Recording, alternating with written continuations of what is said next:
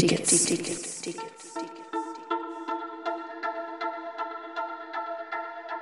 You're listening to Windmill of Mind radio show.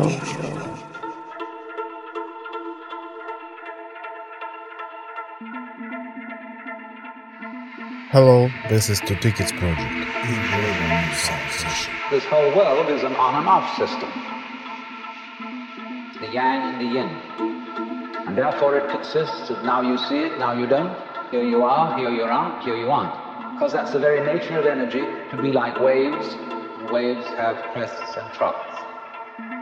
Only we, under, being under a certain kind of sleepiness or illusion, imagine that uh, the trough is going to overcome the wave or the crest. Yin, the dark principle, is going to overcome the yang or the light principle. And that off is finally going to triumph over on. And we, shall I say, bug ourselves by indulging in that illusion. Gee, supposing darkness did win out, wouldn't that be terrible? So we're constantly sending, thinking that it may, because after all, isn't it odd that anything exists? It's most peculiar. It requ- requires effort. It requires energy. And it would be so much easier for there to have been nothing at all.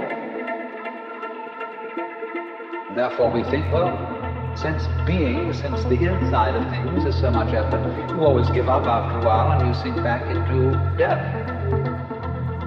But death is just the other face of energy. And it's the rest, the not being anything around, that produces something around, just in the same way that you can't have solid without space, or space without solid.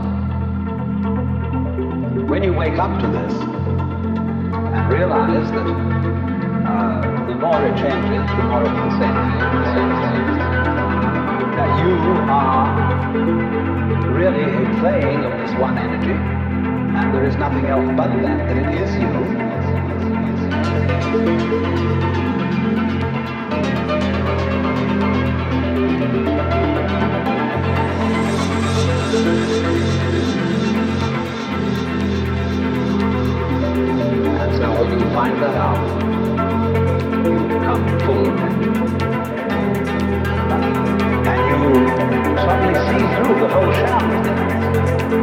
You realize you're you're that. We won't put a name on it. You're that. Anything